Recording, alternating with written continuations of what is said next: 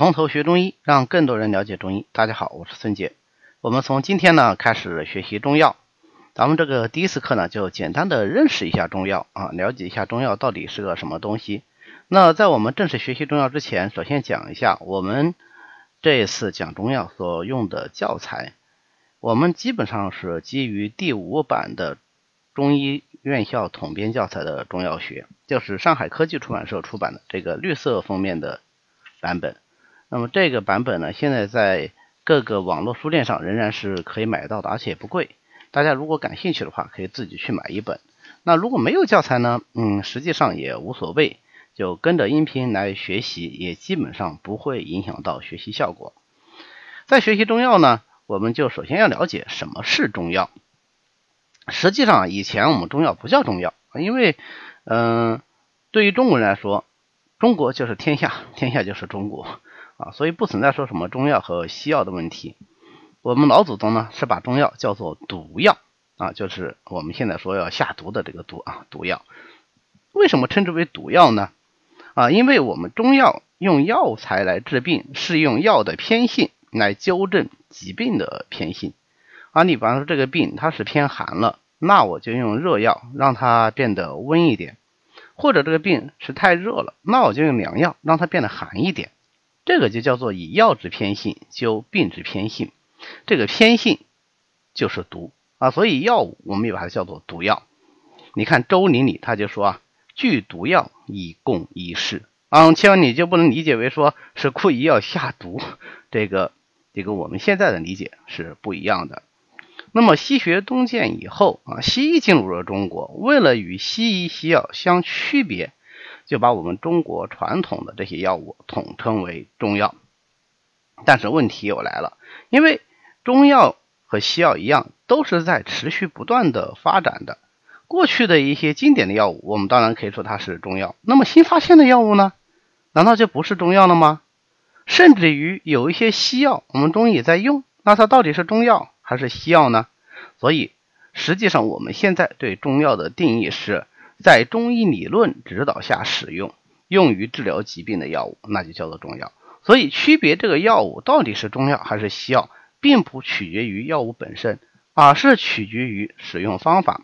凡是在中医理论下指导底下使用的，那这个就是中药。如果我们使用了经典的中药，但是基于的理论却不是中医理论，那也不能称为中药。那比方说，我们根据这个人参皂苷能够抗疲劳，于是我们就用人参来治疗一些疲劳综合征。那这是使用中药吗？不是。为什么？因为它基于的理论基础不是中医理论。那么，之所以会有这样的一个定义出现，前面讲的是与西药相对应啊。但是呢，呃，中医的特点就是兼收并蓄，所以在这个发展过程中，也出现了一些。把西药用中医的理论进行解释，然后在中医理论底下指导下，呃，进行使用的案例，最典型的呢就是张锡纯的阿司匹林石膏汤。那么张锡纯呢就认为阿司匹林性大寒，所以它能够治疗热症，所以他用阿司匹林再加石膏来治疗一些大实热症啊，就是我们经典意义上的阳明气分热症，效果也不错。那这个时候阿司匹林它就不再是个西药了。它也可以称为是一种中药，当然，这种极端的例子应该说并不多。我们现在大多数情况下使用的中药仍然是经典意义上的中药。但是讲到这里呢，大家就不由得又产生了一个疑问：我们经常讲中草药，中草药啊，包括我们现在对外交流，如果是要翻译中药的话，我们经常也把它翻译成 herbs。herbs 在英文里就是草药的意思。那中药和草药是一回事吗？答案当然是否定的。中药。不仅仅是草药啊，中药的内容其实非常非常的丰富。当然有植物药啊，也就是我们一般意义上说的草药啊，有树根，有草皮，对吧？呃，什么人参呐、何首乌啊、薄荷呀、桑叶呀、啊橘皮呀，这都是植物上的药啊，可以称之为草药。但是呢，也有大量的中药是来源于动物，甚至是人本身的啊。我们所熟知的动物药，比方说动物身体的某一部分。啊，龟板啊，乌龟的腹甲，或者是鳖甲啊，这个鳖的背甲，或者是鹿茸啊，就是鹿新长出来的毛茸茸的那个角，这个是动物药。或者是动物的一些排泄物和分泌物，比方说夜明砂、望月砂、五灵脂、龙涎香啊，其实就是不同动物的排泄物，但是它们也有非常好的药用价值，或者是一些动物身上长出来的一些病理产物啊，比方说猴枣，就是猴的胃结石；硫磺啊，就是牛的胆结石。当然还有熊胆啊，或者是熊胆汁，那就直接是熊身上的一个器官。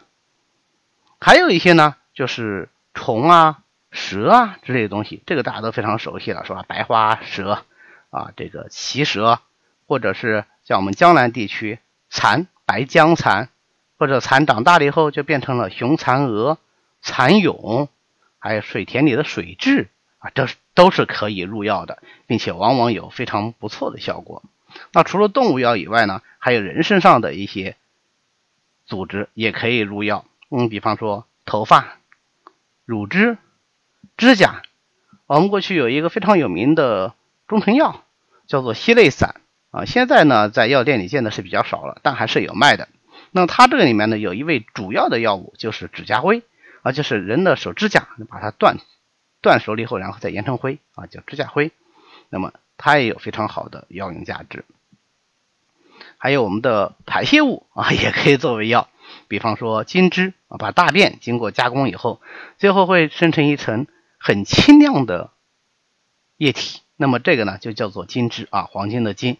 这个金枝大家可不要小瞧了啊，觉得好像是人的排泄物加工而来的，就非常的恶心或者怎么样。实际上它是清热去筋。镇惊、祛风非常好的一味药，尤其是治疗小儿的急惊风，是不可多得的救命良药。但是现在呢，呃，因为时代的变迁，已经不太有人再来加工这一类的药物了，所以金枝基本上可以说濒临于绝迹了啊，因为它是需要时间的沉淀才能够加工而成的，它需要用健康的正常男性的大便封存在。瓦罐里面当然还要加一些其他的辅料，然后埋到地下要深埋五十年之后才能够制成，所以这个岁月的力量是我们现在很难很难获取的了。甚至于我们中药还有很多是加工品啊，它并不是天然有的，它需要经过加工然后才能制成药物，而这个跟简单的药物炮制还有不同。你比如说神曲啊，就是类似于我们。做酒用的酒曲，对吧？它有消食的作用。那么这种做曲的方法，甚至于还可以加工一些药物啊，把一些贵重的药物或者不方便服用的药物，把它加工成一些曲。比方说沉香曲啊，它也是酒曲类的。还有呢，就是通过一些化学手段来提炼出一些化合物。实际上，这个是基于古人的炼丹术而延伸出来的一些药物。比方说青粉呐、参药啊。啊，这个都是外科不可或缺的重要药物，所以我们说中药的内容实际上是非常非常丰富的，绝对不仅仅是说呃一个草药就可以概括的。这一点呢，我们在学习中药的时候啊，必须得有这个概念。那么中药的历史呢，可以说是非常非常的悠久，悠久到比我们想象的还要悠久。为什么这么说呢？我们一般讲中华文明是上下五千年，但是。我们中药的历史甚至会超越五千年，在七千到八千年前的跨虹桥遗址啊，就在杭州的这个湘湖，这个跨虹桥遗址啊，它就发现有这个罐子，罐子里面还装有一些已经煎煮过的药材。那么这些药罐啊，装有药物的药罐，就是七千到八千年前，呃，中国人就已经开始使用了。那么有文字记载的呢？那这是文物，对吧？有文字记载的呢，在甲骨文里面就有中药的记载，那这个就真的是五千年前的记载。在秦汉时期啊，中药学就已经初具规模了，这是两千多年前。比如说，在《诗经》里就记载了很多药物，《诗经》第一首我们都非常熟悉：“关关雎鸠，在河之洲。窈窕淑女，君子好逑。”但是在这个关雎里面就有提到“参差荇菜，左右采之”。那么这个荇菜。它既是一种食物，它也是一种药材。还有采采卷耳，不盈顷筐，嗟我怀人，执笔周行。那这个采采卷耳，其实就是说，哎，我们在采卷耳这种野菜呀，啊，一会儿就采满了一筐。那这个卷耳呢，也是一种药物。那人说这个卷耳也好，或者是荇菜也好，它同时也是食物啊，这个不典型，有典型的啊，比方说中古有推，中古有推汉其前夕。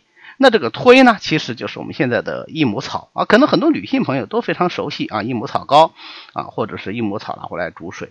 那这个推呢，就是益母草，说明我们中国人使用益母草的历史至少是可以上溯到两千多年以前。更可贵的是，我们很早就有了比较系统的药物理论。我们现存最早的药学专著《神农本草经》是成书于东汉末年。但是这本书呢，它的原书已经是亡佚了啊，我们现在找不到了。嗯，不过不要紧，中国人一向有保存文献的习惯。我们现在的《神农本草经》是从《嘉佑本草》啊，宋代嘉佑年间的《嘉佑本草》里面集出来的啊，当然还有其他的一些几本啊，就从其他的这种大型本草书里面，它有《神农本草经》的有引用《神农本草经》的内容。那么我们后人为了了解《神农本草经》呢，就把这些内容单独的集出来。啊，定成一本来供我们研习之用。那我们第一部国家药典啊，是唐代就已经编成了啊，叫做《唐本草》，也叫《新修本草》啊。它的作者呢也是赫赫有名啊。我们只要是啊听过说唐这个评书的，都知道里面有一个流鼻子道士，叫做徐茂公。那么《新修本草》的作者之一啊。主编人之一就是徐茂公，但是你看到他的这个书名里面，他的落款不是叫徐茂公，他叫李治啊。因为唐太宗因为他立功立得太大，就给他赐了姓又赐了名，结果这这个人的名字呢就完全变掉了啊。另外一个主编呢是苏晋，这本书啊，它是问世于公元六五九年，是全世界的第一部国家药典。比欧洲的《柳伦堡药典》要早八百多年，而且近一千年的时间，所以我们古人真的是非常非常伟大的。在第一部《官修本草》之后呢，历朝历代基本上都有自己的《官修本草》，啊，就是官方发行的具有法律效应的药典著作。那除此之外呢，民间还涌现出大量的各种本草书籍。呃，虽然历经战乱和时代的变迁。但是到现在为止，现存的本草书籍仍然在四百种以上啊，可以称得上是蔚为大观。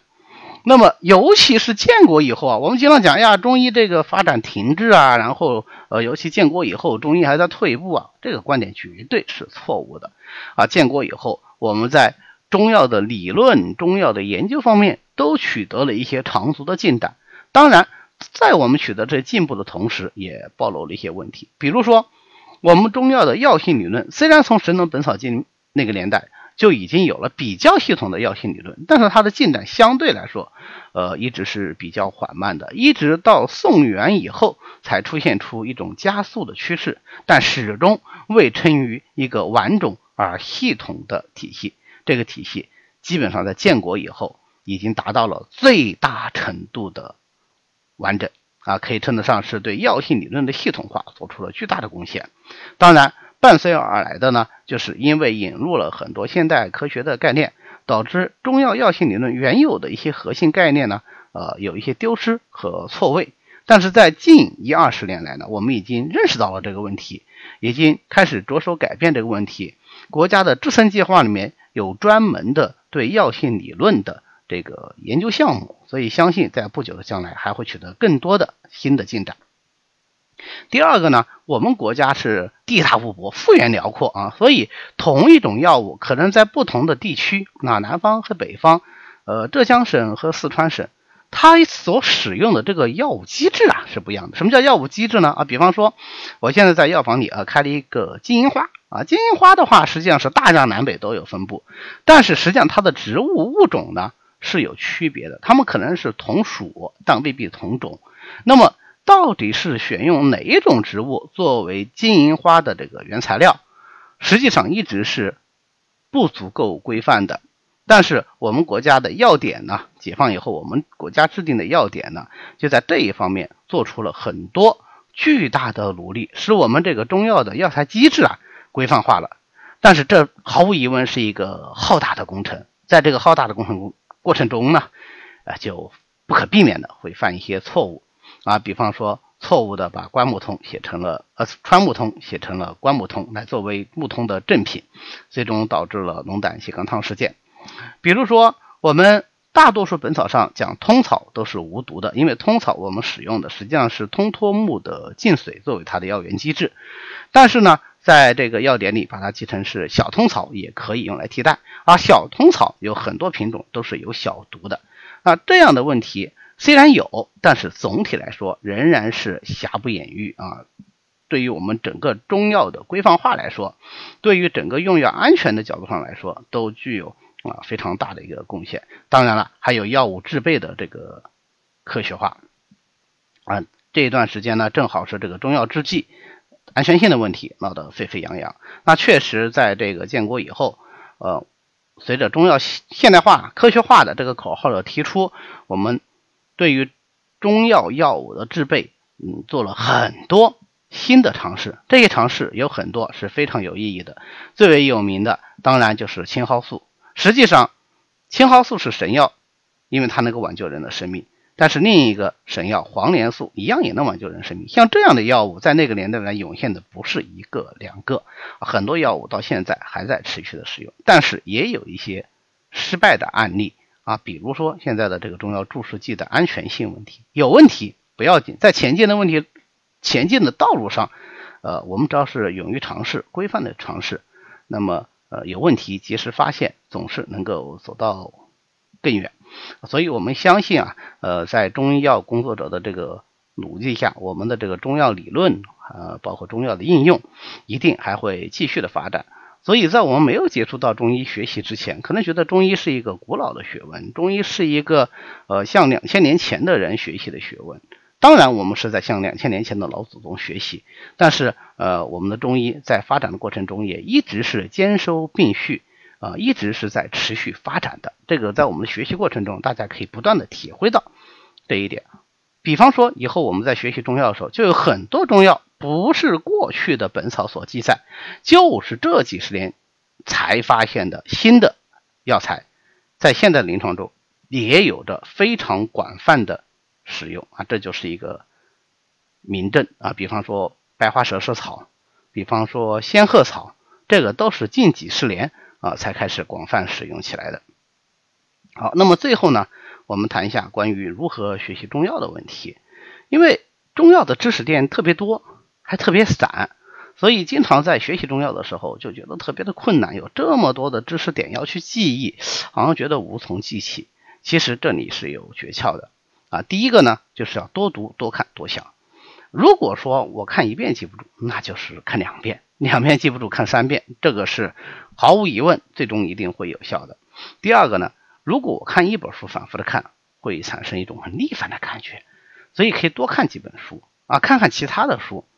除了看中药的教材，除了看中药的一些呃辅助材料，什么表解啦，什么重点啦，什么歌诀啦。哎，还可以看看其他的与中药相关的文化的书，还可以看看其他的一些，呃，我们可能不是很容易看懂，但是呢，呃，可以尝试的嗯去看啊，历代本草，尤其在看某一味药的时候，你翻一下啊，现在网络非常方便，在网上查一下过去的本草是怎么论述这味药的，有会有一些非常惊奇的发现啊。那么在这样子。不同的书相互对照之间，你会有一种触类旁通的感觉。这种触类旁通而产生的记忆，将是非常难以磨灭的。第二个呢，就是要善用药性理论。接下来我们在总论里面会用比较多的这个时间来讲一下药性理论。为什么呢？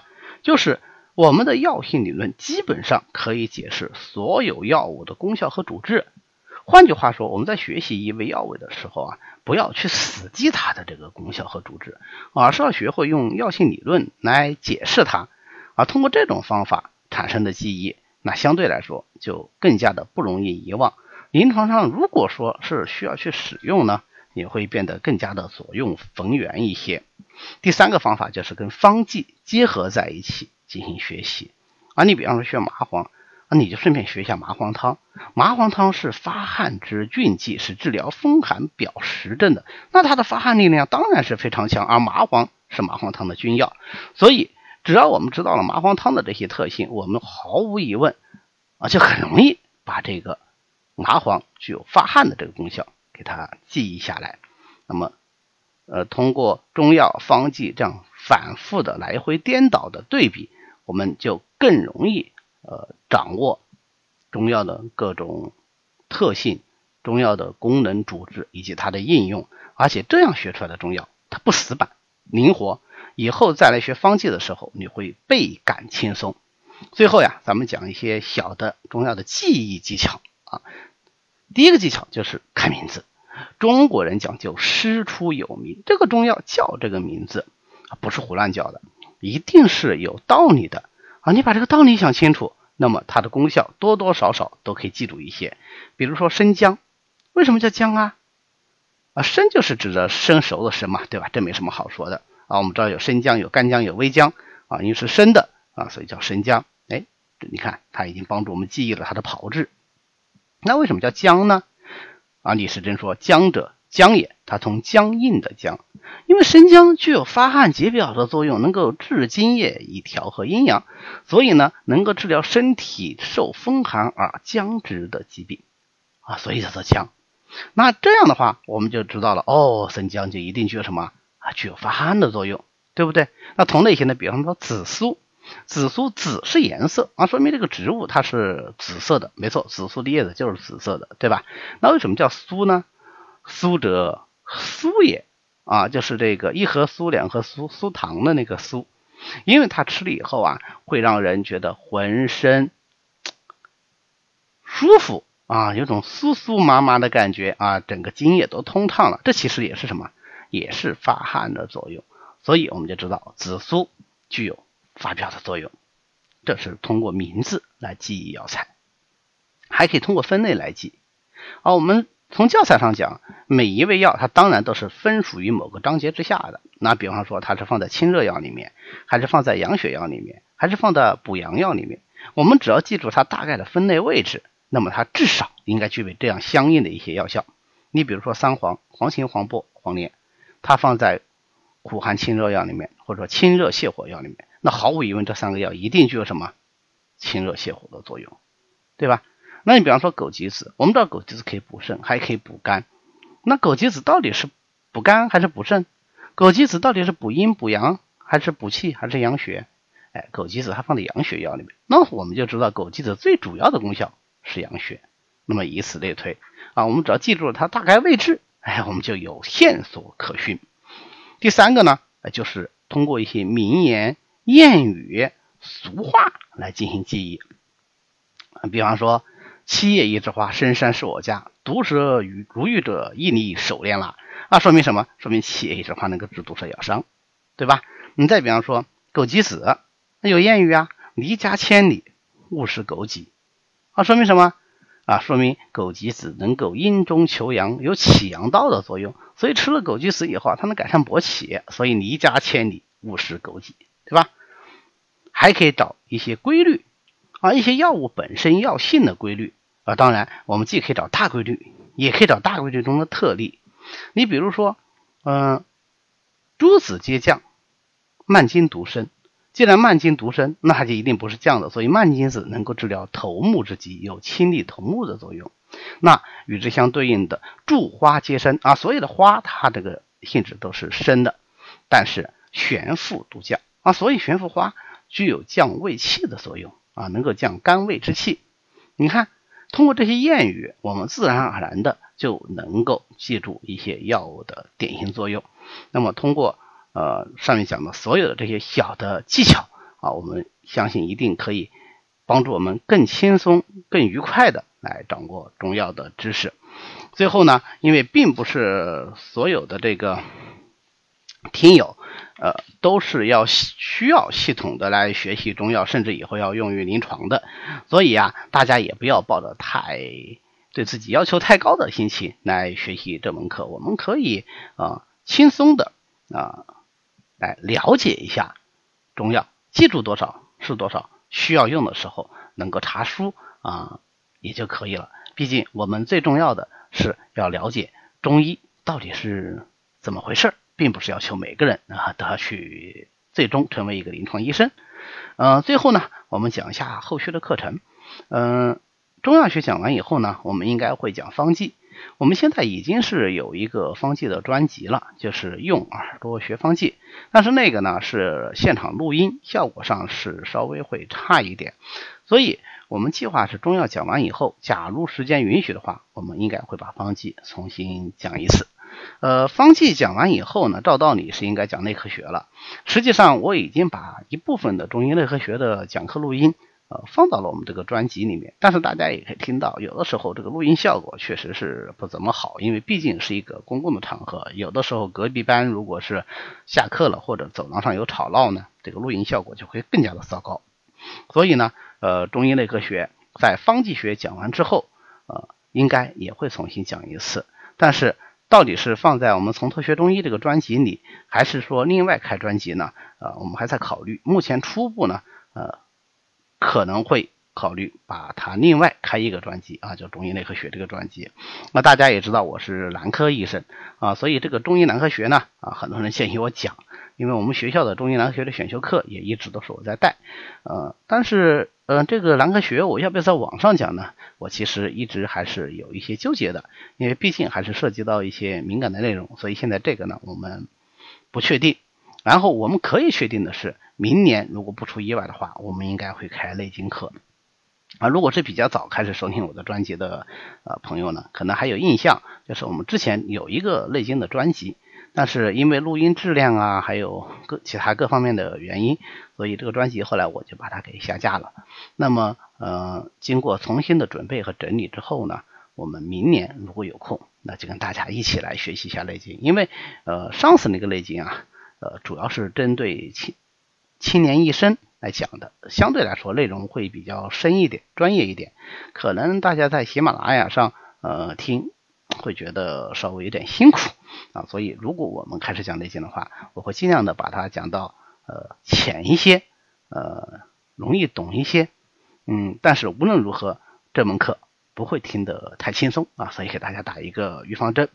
最后我们讲一下免费课和收费课的问题，因为。呃，这个中医基础理论和脉诊我已经都开过这个收费课了。那也有一些朋友问，他说你这个中医基础理论和呃从头学中医的中医基础理论有什么区别？或者我们以后开的收费课，它这个内容很可能我们也是在从头学中医里有讲过的。那么这二者之间呃有什么不同？那么我在这里呢呃跟大家讲解一下这个收费课呢。一般来说会更专业和深入一些。换句话说，免费的课呢，呃，主要的作用是普及。